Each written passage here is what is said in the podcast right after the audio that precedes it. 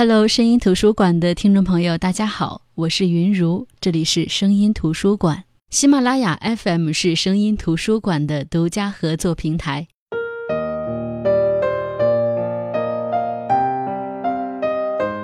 最近看了一本书，看完之后如鲠在喉，非常难受。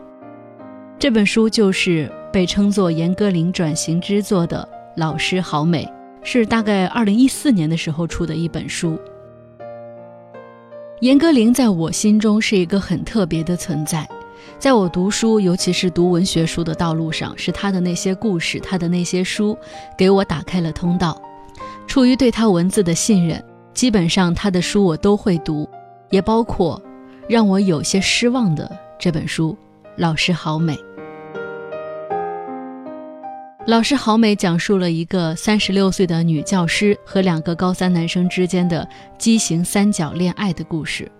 书的一开始就呈现了这段三角恋的结果：一个叫刘畅的男生把另一个叫邵天一的男生杀了，就在刘畅过了十八岁生日的第二天，为了他们共同爱上的女老师丁嘉欣。起初看这本书，我没有想到是讲这样的一个故事。只是严歌苓让站在被告席上的刘畅和对他杀人事件的描述吊起了我的胃口。我们会想，为什么这个男生要去杀人呢？好吧，我们只好接着往下看。故事在第一小节是以旁观者的视角来讲述，第二节就转换成了女老师丁嘉欣的视角，回忆刘畅当时刚转来二中，成为他们班的新同学时的景象，回忆刘畅不久后。开始用“心儿”这个称呼来称呼自己，回忆刘畅在杀害邵天一之后跟自己说出真相的情景。严歌苓就是用这种不同人物角度的叙事方式，紧紧抓住了读者的心。我们知道刘畅杀了邵天一，知道刘畅似乎和这个叫做丁嘉欣的女老师之间有那么的一些暧昧，我们不禁要问：那刘畅为什么要杀邵天一呢？这个女老师在这场杀人事件当中。究竟起了什么作用呢？那第三小节是刘畅的视角，他回忆自己当时刚转校来，惊讶自己对丁嘉欣这个女老师的着迷。他感到惊讶，但同时也很镇定。毕竟从古至今，有多少个少年未成年女性神魂颠倒过？刘畅说，他的杀心是在迷上丁老师一年零五个月之后，他不承认那是一场三角恋。刘畅说：“他心目中的心儿是不容分享的，不容肆虐的。当他发现居然有人想抢夺他的心儿时，他便起了杀心。那对于这场杀人事件的受害者邵天一来说，因为那致命的几刀，他的那个版本似乎要被淹没了。可是作者严歌苓这个故事的主宰者，并没有让邵天一沉默，即便早已化作一缕青烟。”严歌苓仍旧在这本书里让邵天一从他的视角来看看这件事儿，哪怕他和当事人们已经不在同一个世界。邵天一喜欢文学，喜欢诗歌。当别人都不懂他时，同样喜欢文学的女老师丁嘉欣懂他。邵天一患了严重的失眠症，睡不着觉，这在高考之前是非常可怕的。邵天一的父母没有意识到。失眠这个问题对一个高考生的严重性，但是他的老师丁嘉欣却忧愁的跟个母亲似的，联系各种医生给他治疗失眠，并利用自己的休息时间开车带邵天一去郊外的军队医院治疗。已经对丁嘉欣产生某种情愫的邵天一特别享受治疗的过程，觉得那两个小时的开车路程简直就是和丁老师的一场私奔。那么故事。就是围绕着丁嘉欣这样的一个女老师和两个男学生之间互相暧昧，产生情愫，导致情杀的一场故事。最终，刘畅被宣布判处死刑。作为一个杀人犯，一点都不值得同情，但他在十八岁零一天来行凶，却让一些可怜刘畅的亲友痛苦惋惜。因为谁都知道，十八岁的生日前和生日后作案，在法律上，在判决上。是有一些区别的。刘畅的父母不满意判决结果，提起上诉，希望在这个时间点找到有力的证据，能够免除刘畅的死刑。与此同时，丁嘉欣被学校开除，远离城市，去到边远的山村。网上的舆论使得丁嘉欣在这个城市里没有办法待下去，家门口、父母家门口那些蹲点的记者，让他的生活没有办法正常运行。但其实，早在邵天一死在刘畅刀下，刘畅被判处死刑的时候，就注定了丁嘉欣的生活没有办法正常。看这本书的时候，我时常在想这样一个问题。就是喜欢上老师这件事情，其实是一件很正常的事情，在很多孩子的青春期都有过。那纯粹是我们从少年长成大人之间的一种青春萌动。想想我自己当年读高中的时候，我们班的女生都曾经迷恋过我们的数学老师，一个比我们大不了几岁、刚刚大学毕业的男老师，每天穿着洁白的衬衫，笑眯眯地看着我们这群老师把自己当做大人的孩子。我们班的很多女生都曾经在脑海里幻想过跟男老师恋爱、结婚、生子。毕竟那个时候，我们都觉得比我们大个六七岁是很完美的年龄。但我们那时候的喜欢，也仅仅是放在心里的小小紧张、小小悸动、淡淡忧伤。我们会拼命地去学习数学，希望老师对我们另眼相看。老师也十分懂得克制自己，他从十八岁的年纪走过。我觉得他太知道我们这些女生脑子里在想什么了，但是他从来不会给我们这些女生过多的幻想，他从来不会做那些容易让我们产生联想的事情。是以，我们班的每个女同学都安全毕业，且数学成绩提高很大。喜欢上自己的老师，在十七八岁那个年纪并没有什么稀奇的，我们班大部分女生都经常私底下讨论我们的数学老师。但是，两个高三男生能为一个三十六岁的女老师而发生情杀案，这事儿就不一般了。如果丁嘉欣同样是一个十八岁的女孩子，那这场情杀案我们就可以理解为这是青春期的孩子因为心智不成熟、处理感情不得当引发的情感纠葛。可是丁嘉欣是一个三十六岁的女老师，她的年纪、阅历、经历都无法让人相信她会那么无视和学生之间的边界。两个少年那么赤裸裸的喜欢，她不仅没有拒绝，甚至还能有所回应和暗示。我们从严歌苓的故事上来看，可能丁嘉欣并没有爱上邵天一，只是这个优秀教师对学生掏心掏肺的好，让邵天一产生了误解。可是，丁嘉欣和邵天一发的那些短信，他们之间的有些互动，是如今已经成熟的我看来都觉得十分暧昧和调情的互动。对于青春萌动的十八岁少年来说，那些简直是爱恋的暴击。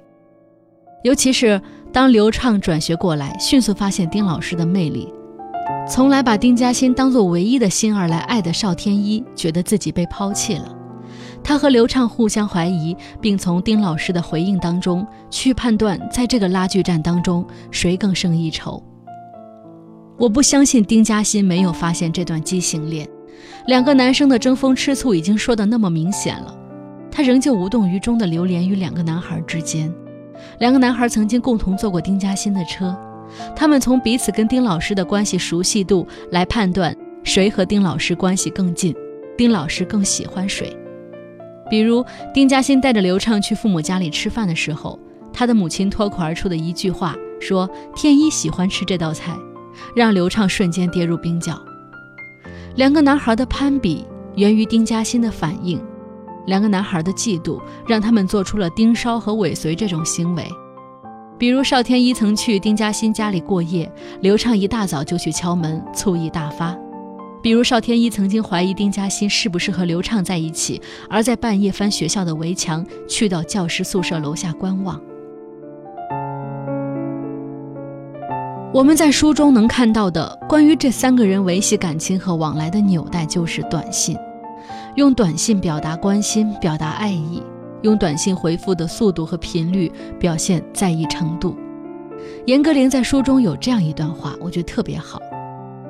应该说，信息和信息从一开始就是自由的，因为自由，所以勇敢，远远比他们本人大胆，也远比他们无辜。没有年龄，没有彼此的悬殊身份造成的种种不可能。信息和信息恋爱，信息对信息发情，发生死去活来的快感，有时会把快感传导给他们本人，他们对此毫无办法。是的，就像我们现在很多人，也许我跟你面对面说话，有些话我说不出来，但是我可以通过短信、微信，通过交友软件来告诉你。仿佛这个信息大爆炸的时代，让我们很多人都变得大胆起来。就像丁嘉欣和邵天一，还有刘畅，他们之间为什么用短信来表达爱意？因为短信的确像严歌苓说的那样，没有年龄，没有彼此的悬殊身份造成的种种不可能。它让一切不可能都有了借口成为可能。在这一点上，我感觉作者是抓住了时代的本质，让这个故事。有了巧妙的合理性。严歌苓这本书的名字叫《老师好美》，我读的时候一直在问自己：老师哪里美？严歌苓想说什么？一个三十六岁的离婚女人带着一个十一岁的女儿在一起生活，从现在的视角来看，她能有多美？哪怕是那种成熟的女性美，又有多大几率可以吸引到十八岁的男孩子？而且一吸引就是吸引两个。那如果丁嘉欣也时不时的向这两个十八岁的男孩子展示了这种女性成熟美呢？那就不一样了。在这个世界上，我们对于美好的事物，总有一种情不自禁的喜欢，比如那些长得非常好的脸孔，比如那些让你感到心疼的气质。不管你是什么年纪，对于美的喜欢都是人之常情。比如我看《中国有嘻哈》的时候，我是紧紧地盯着吴亦凡的脸，心里感叹这张脸真好看，那是情不自禁的喜欢。再比如最近我好像 get 到了易烊千玺的美，一个还不到十七岁的偶像团体中的一个，这种被击中的感觉，甚至是一瞬间的。你说我一个年近三十，处在不知道是他的阿姨还是他的姐姐的尴尬年纪的人，喜欢这样的一个偶像少年。会是多么不堪的行为吗？不会，因为他不会打扰到我的生活，我也不会打扰到他的生活。为什么疯狂的粉丝大多都是青少年呢？因为他们的心智和情绪都处在一个不稳定的状态，极易冲动，没有太多的阅历和经验能够帮他们克制自己的情绪。而我，或者那么多所谓的姐姐粉、阿姨粉，正是因为我们是一个成年人。过去成长中所受的洗礼，教会我们什么是喜欢，什么是爱，什么是克制，什么是边界。但是，同样作为一个成年人的丁嘉欣在想什么，在干些什么？当一个学生给他发信息说“想你好想你”，他不仅没有意识到这有什么不妥的地方，还给学生回复“也想你”之类的语言。本来只是一个学生对一个老师产生的好感。这种好感，百分之八十的学生在那个年纪都会有，而且随着自己的成长和时间的消逝，这种藏在心里的好感会自我消化，变成一种青涩的微甜的回忆。可是丁嘉欣不同，他有回应，他的回应让一个存在于懵懂意识中的好感被激发。刘畅和邵天一都是在这样的回应当中，把好感变成爱情。看这本书的时候，我并不知道这本书里的故事是有原型的，直到看完之后跟一个朋友讨论，才知道严歌苓这本书是根据几年前贵州六中的师生恋情杀案作为原型创作的。我去翻了翻当年的报道和各种贴吧所谓的知情人的爆料，和严歌苓在这本书中呈现的一些网上的帖子相似。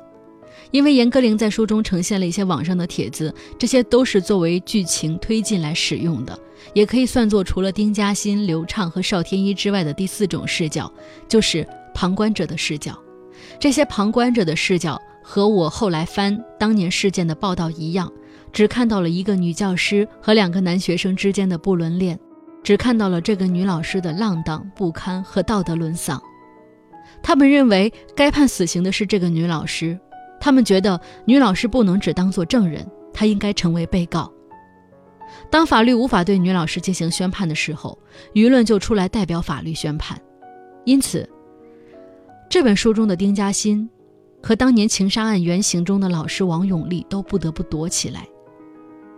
而和我们旁观者的视角，也就是故事原型当年呈现的报道不一样的是，严歌苓在这本书中试图去理解丁嘉欣，一个三十六岁的女人，她更多的是通过丁嘉欣的视角去讲述故事，她尽量的呈现邵天一和刘畅在为丁嘉欣着迷的过程中的一些细节，他试图让我们去了解丁嘉欣的不得已和人之常情。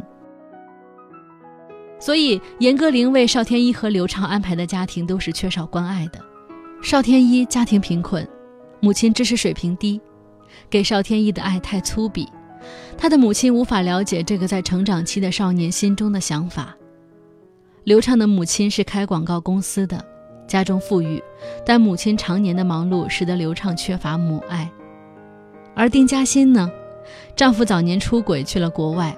多年来都是一个人带着孩子长大，生活中男性角色缺位，而丁嘉欣自己又是一个很负责任的老师，把全班四十五个同学看得特别重要，把他们的高考看得特别重要，他是拿真感情在对待每一个同学，于是缺爱的孩子和遇到丁嘉欣这么一个感情泛滥的人，就成为了恋情建立的可靠基础。况且在这本书里，严歌苓勾勒的丁嘉欣是一个非常懂得为学生付出的人。在书中我们可以看出来，凶杀案发生后，有记者曾经采访了这个班的女班长，当年考上北大的杨晴。她说：“我们都服丁老师，也都爱他，大家有什么问题都爱找丁老师。网上那些诽谤他的人根本不了解他，带班级就是要掏全部心血，这就是他的问题。”他教学不光用娴熟的知识，还用感情，主要是用感情。他爱语文，爱文学，因为他爱的那么真，我们不由得也爱起来了。不管邵天一和刘畅的事情多么不幸，我还是要说，没有丁老师，就没有我的高考成绩，没有我第一志愿的如愿以偿，也没有全班大多数同学的高考成绩。丁老师特别真情。所以同学们都愿意跟他说心里话。我们这岁数的人对谁坦诚谁不坦诚直觉可好了。我知道丁老师带天一出去是看病，但看什么病我不清楚，这是隐私。我不觉得丁老师做错了什么。有时候我觉得，丁老师心里有四十五个保险箱，存放了我们班四十五个人的秘密，谁的秘密，他都关闭的严严实实的。的确，在十七八岁的年纪，我们都曾经真实的可怕，又曾经较劲的可怕，动不动就和这个世界宣战，看不起那些假模假式的人。有一个人能够不高高在上的，而是拿真心对你，你就会觉得无比珍贵。更何况这个人还是你的老师。廖一梅曾经说过一句话：人的一生当中，遇见爱、遇见性都不稀奇。稀奇的是遇见了解。十七八岁的邵天一和刘畅遇见了了解，十七八岁的杨晴也遇见了了解，而三十六岁的丁嘉欣遇见了所谓的美好。我刚才说，任何年纪遇到美好都不稀奇。邵天一和刘畅如花一样的年纪是美好的事物，丁嘉欣内心深处对他们有喜欢有期待也不稀奇。严歌苓让我们看到这样的丁嘉欣，就是让我们去试图理解每一段爱情背后的人性。就像严歌苓通过丁嘉欣的嘴说出的那句话一样，在这部小说当中，丁嘉欣首次出场，也就是法院在宣判刘畅的时候，他躲在法院大门外电线杆后的那一幕。他说：“我拦不住人们把我们三人的关系理解的污秽不堪。”大概严歌苓也不能接受当时的报纸。网络对这场师生恋的污秽解读，或者说他力图想朝唯美的方向去改写这段恋情。在这本书里，严歌苓把丁嘉欣内心的纠结也展现了出来。女老师虽是老师，可她终归是一个女人。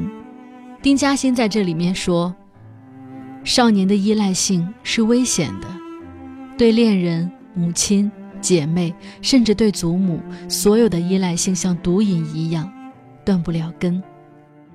此刻，你紧紧抱住我的时候，就是你的毒瘾大发。我用一个个带着爱的信息撩拨你、引诱你，是我引诱你对我的爱上了瘾。你对这爱的需求量不可救药的渐渐增加，到了无可节制的地步。就在那天夜里，我看见爱的毒素怎么消耗了你。天一，你和畅儿都是我的毒素的牺牲品，但我在把那份似是而非、不伦不类的疼爱给你们时，我是真诚的，丝毫不知道它有毒。当然。我觉得任何一个第三方都不可能真正理解坠入爱河中的人的真实感受。我相信，丁嘉欣这个女老师对两名学生的出发点绝对不是邪恶的。但也正如严歌苓在书中所说的，很多不美好的事物的起点都是爱。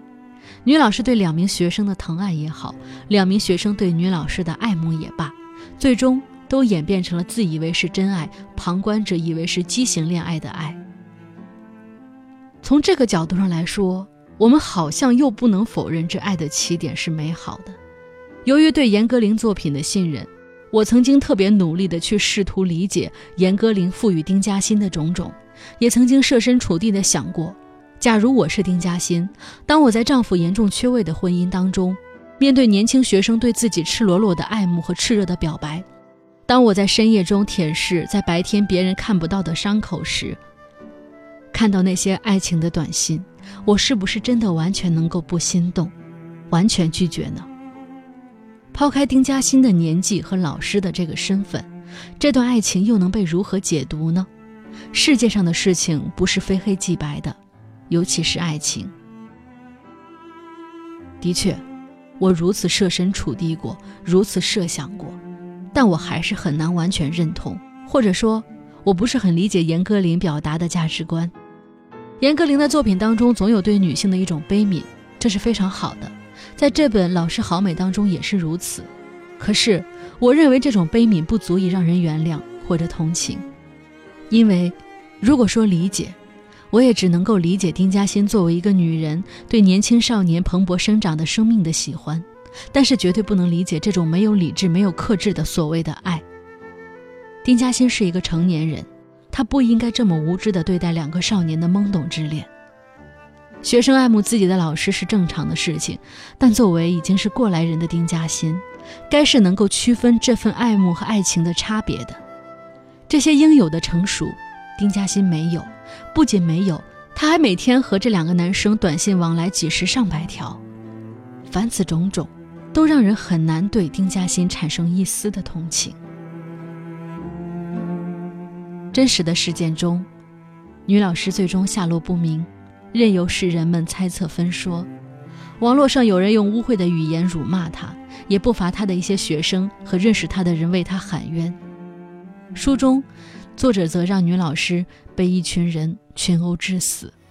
你又想起某个夏天，热闹海岸线。好的，这就是今天的声音图书馆。今天分享的是严歌苓的《老师好美》这本书。爱情几乎是我们在这个世界上都会碰到的命题，但是你不知道老天会给你出一道什么题，你也不知道它的真正答案是什么。或许这世间确实没有正确的答案，俗世之中的我们好像是没有太多资格评价别人的爱情。但是，畸形就是畸形，我可以试图理解，但我绝不认同。好的，这里是声音图书馆，我是云如，我们下期再见。不曾妥协，那是我们都回不去的从前，幸好还可以坚持当时的信念。世界尝试改变当初的那个少年。那是我们都回不去的从前。当你站在那个夏天的海岸线，我们还是心里面那个偏执的少年。